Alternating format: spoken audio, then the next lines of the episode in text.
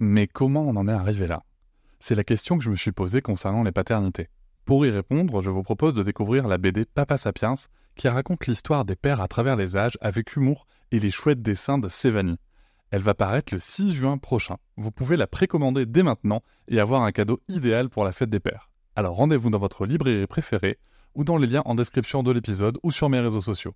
Et salut, bienvenue pour cet épisode découverte Papatriarca Plus.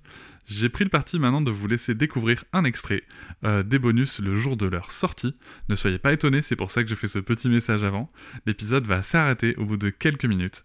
Si vous souhaitez continuer bien sûr l'écoute de cet épisode et de l'ensemble des bonus, vous pouvez cliquer sur le lien en description pour vous abonner. Je vous souhaite un bon extrait. Avec quelqu'un qui a dit que je peux pas jouer aux poupées et après j'ai pleuré.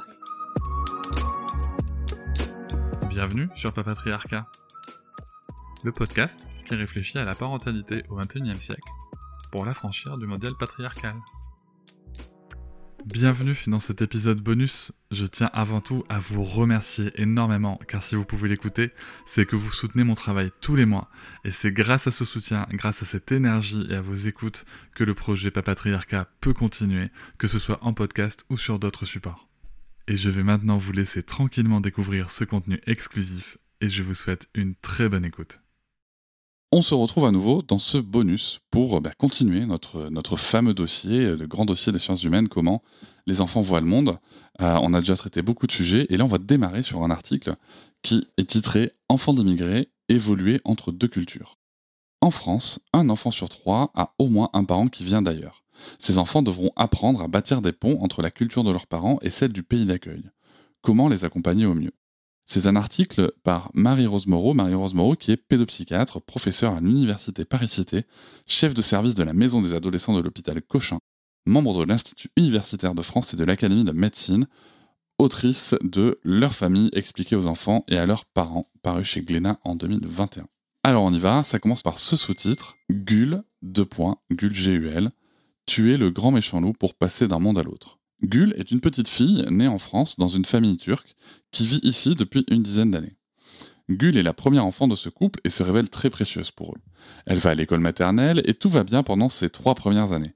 Elle est très heureuse à l'école où elle se présente comme une petite fille enjouée et sage.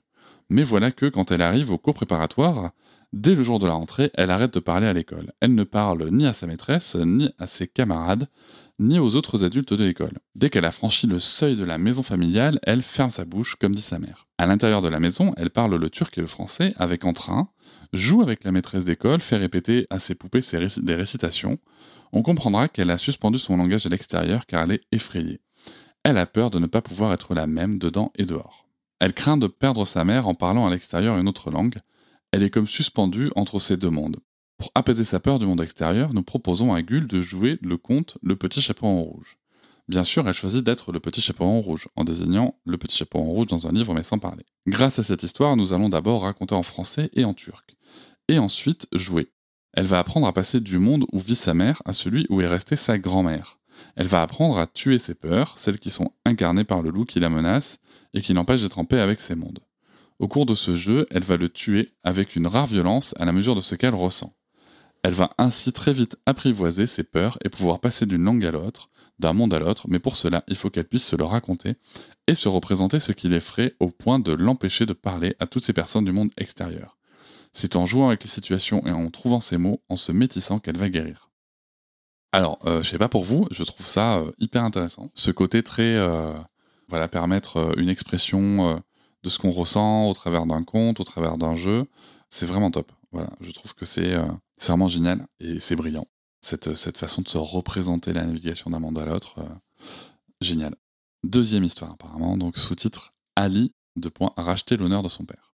Et voilà, c'est la fin de cet extrait. J'espère qu'il vous a plu. Si vous souhaitez en découvrir plus et découvrir aussi les épisodes bonus, mais aussi avoir accès aux épisodes un jour plus tôt et ne plus avoir ni pub ni sponsor, je vous invite à vous abonner à Papatriarca Plus au lien en description du podcast. Je vous souhaite une très belle journée. Je vous remercie de m'avoir écouté. Je vous invite à vous abonner et nous pouvons aussi nous retrouver sur Facebook, Instagram et sur le blog papatriarca.fr. À bientôt.